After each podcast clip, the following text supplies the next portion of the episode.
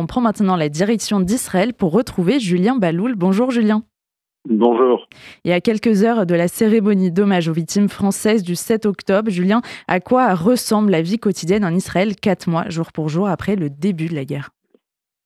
Alors en fait, si, vous étiez un, un œil extérieur, un œil étranger qui, ne connaît pas vraiment la vie des Israéliens, vous auriez l'impression que, que la vie normale est revenue finalement, puisque tout est ouvert, les cinémas sont ouverts, les supermarchés sont ouverts, les centres commerciaux, euh, les boîtes de nuit, euh, les cinémas, tout, enfin toute la vie a repris énormément. Les écoles, les gens vont au travail, en tout cas dans le centre du pays, évidemment, hein, pas dans les localités proches de de Gaza et pas évidemment à la frontière avec le Liban. Donc on pourrait croire qu'une vie normale est revenue, mais lorsque on y regarde de plus près, en réalité, euh, ce n'est pas vraiment la vie d'avant, parce que déjà la matinée, la journée commence par le même rituel. On se réveille, on ouvre les infos et euh, on, on, on, consulte la liste des soldats qui ont été veille, puisque tous les jours à 6 heures du matin, il y a une liste qui est, on dit en hébreu, Outar les Pirsum, autorisée à publication. Et donc tous les matins, si vous voulez, on commence par ce, ce triste rituel de sortir notre téléphone ou allumer la télé et regarder si hier soir il y a un soldat ou cette nuit un soldat qui a été tué et euh, si on connaît quelqu'un qui est mort. Donc c'est pas, on n'est pas dans la vie euh, normale. Ensuite, euh, le fait qu'il y ait encore, encore plus de 130 otages dans la bande de Gaza, c'est qu'on ne peut pas reprendre vraiment une vie normale. On est dans la rue, il y a les photos partout des otages. Moi, par exemple, j'ai des filles de, bas âge. Elles croisent les, photos d'otages. Elles demandent tout le temps où est-ce qu'ils sont, quand est-ce qu'ils vont revenir, est-ce qu'ils sont encore en vie. On ne les oublie pas. Euh, j'habite juste à côté également de la place des otages à Tel Aviv, où il y a les familles qui sont réunies en permanence et où euh, tous les euh, samedis, il y a une, grande manifestation pour appeler à leur retour pour pas qu'on les oublie. Et puis régulièrement, dans la semaine, il y a des opérations ponctuelles des familles qui bloquent des routes, qui font des manifestations pour pas qu'on oublie leurs proches. Donc on ne peut pas, donc c'est pas une vie, si vous voulez, tout à fait normale. Et puis, euh, on sait également, alors nous, évidemment, qu'on soit à Tel Aviv, qu'on soit à Jérusalem, qu'on soit à Asdod, qu'on soit à Netanya, on a une vie, on a la chance d'avoir une vie à peu près normale, puisqu'on peut aller au travail, on peut aller à l'école. Mais on n'oublie pas qu'il y a encore des dizaines de milliers d'Israéliens qui ne sont pas rentrés chez eux, qui sont euh, ceux qui vivent à la frontière de la bande de Gaza, ceux qui vivent à la frontière du Liban, qui sont relogés dans des hôtels temporaires, qui ne peuvent pas rentrer chez eux parce que c'est encore trop dangereux, ou les écoles n'ont pas encore ouvert, d'ailleurs, dans le nord, toujours pas. Et puis, il y a encore autre chose, c'est que, vous savez, euh, il y a encore beaucoup d'amis qui sont mobilisés à l'armée, euh, beaucoup de collègues, beaucoup de proches, beaucoup de voisins. Euh, on va au travail, il manque de la main-d'œuvre, il manque des employés, euh, certains ne sont pas encore revenus, ou bien un collègue, une collègue un proche, un fils à l'armée et inquiet pour leur sort. Donc, c'est une, un semblant de vie normale, mais en temps de guerre finalement.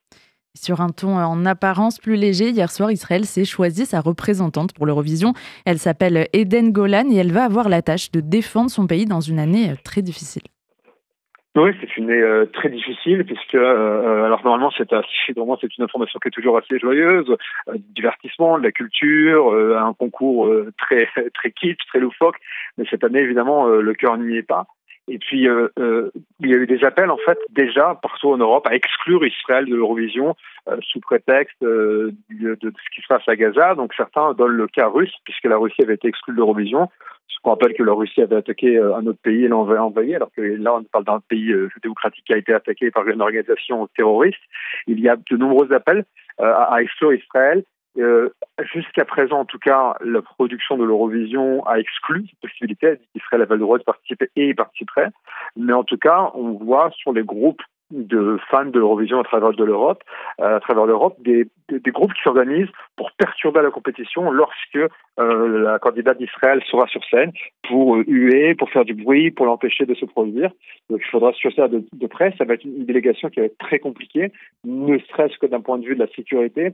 On sait en tout cas que tous les ans, euh, la délégation israélienne est protégée par les services secrets israéliens à l'étranger, peu importe euh, le contexte. Et cette année, ça va être encore plus compliqué. D'ailleurs, on sait que ça va être la même chose aux Jeux Olympiques. Donc c'est une année très compliquée pour, pour Israël sur ce plan aussi. Et pour finir, Julien, l'émission sélectionnant le candidat d'Israël à l'Eurovision avait d'ailleurs été directement frappée par la guerre. Oui, absolument. Euh, Shaoli un, des candidats euh, qui, était venu chanter d'ailleurs en uniforme euh, et, et, est tombé dans les combats à Gaza. Ça avait évidemment bouleversé tout le monde parce que ben, on l'avait connu quelques semaines avant euh, lors d'une de ses représentations. Sa famille ensuite était, revue dans l'émission, chantait en sa mémoire avec un enregistrement euh, de, de, de, de, de leurs proches qui avaient chanté. Donc ça avait vraiment, si vous voulez, déjà lorsque l'émission avait commencé, certains se disaient Oh, donc le contexte est un peu étrange. Ils avaient même décalé de plusieurs semaines, décalé, décalé, décalé. Ils n'arrivaient pas à trouver le bon timing pour quand commencer l'émission en pleine guerre. Ils ont fini quand même par le faire en disant euh, voilà la vie doit continuer et on, va montrer au monde que on, on va rien lâcher, on ira à l'Eurovision, on ira avec le drapeau d'Israël et ils ne nous chasseront pas. Et, vous voyez, même lorsqu'ils essayent, entre guillemets, de, faire, comme je disais tout à l'heure, un semblant de vie normale, et ben, la réalité, les a rattrapés. Merci beaucoup, Julien, de nous avoir euh, transmis ce matin ce qui traverse la société euh, israélienne. Merci à vous.